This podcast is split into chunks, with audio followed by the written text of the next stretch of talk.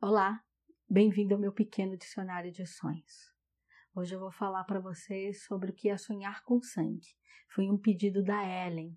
Desculpa, Ellen, eu não lembro de que estado você é, mas você sabe que é para você, tá certo?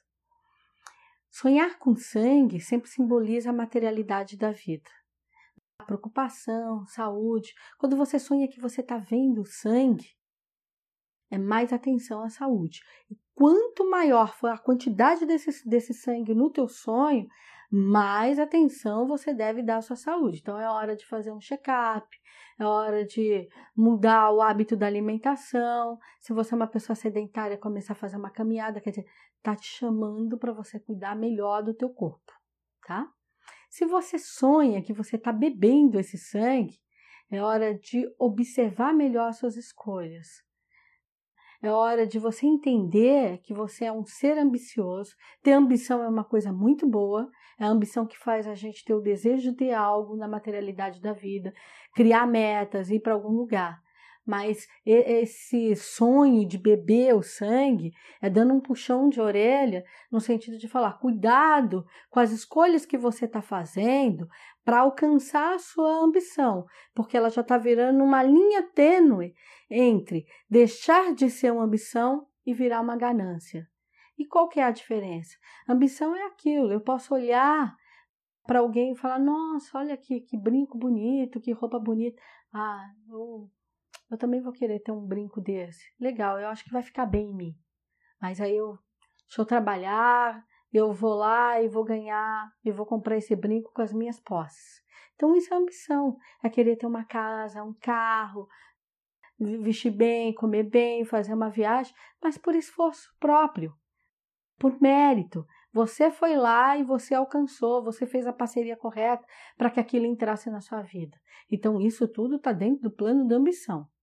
Agora, eu posso ter esse mesmo desejo de uma casa, de um carro, de tudo, mas eu fico pensando, peraí, deixa eu ver como é que eu derrubo aquele cara para me tomar o cargo dele na empresa. Porque ele ganha mais, se eu tiver o salário dele, eu vou poder comprar uma casa, um carro melhor. Deixa eu ver. Olha, tô vendo alguém tá pondo uma carteira ali, na hora que ele distraiu, eu vi que aquela carteira tem um dinheiro. Eu tô sem nada, eu vou pegar uma grana para mim, tem tanto ali que ele não vai nem sentir falta. Então isso é ganância. É quando a gente fica procurando oportunismo, querendo dar um golpe, lesar alguém, tirar algo de alguém para colocar na nossa vida.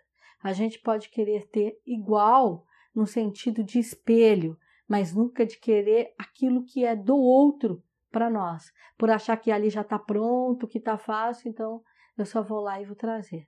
Essa é a diferença entre a ganância e a ambição. Então, tenha ambição, mas não tenha ganância.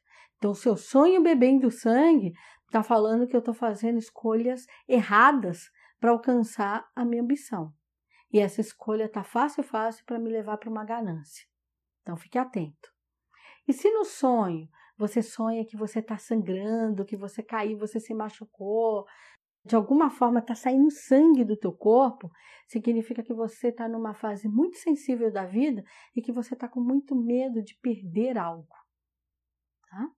A Ellen, quando ela me pediu esse sonho, esse era um dos sonhos dela que ela falava, me contou que está grávida e que ela caía e se via sangrando e acordou apavorada. Então era isso. Esse sangrar é porque ela está com tanto medo de perder essa gravidez, de, de que é um medo normal quando as mulheres estão grávidas. Sempre a coisa do aborto é, é um fantasma que fica ali atormentando. Ai, e se, se o neném não nascer, e se acontecer alguma coisa, e se o meu filho morrer? Então o sonho está falando disso, desse momento de sensibilidade, mas que ela é só a impressão dela.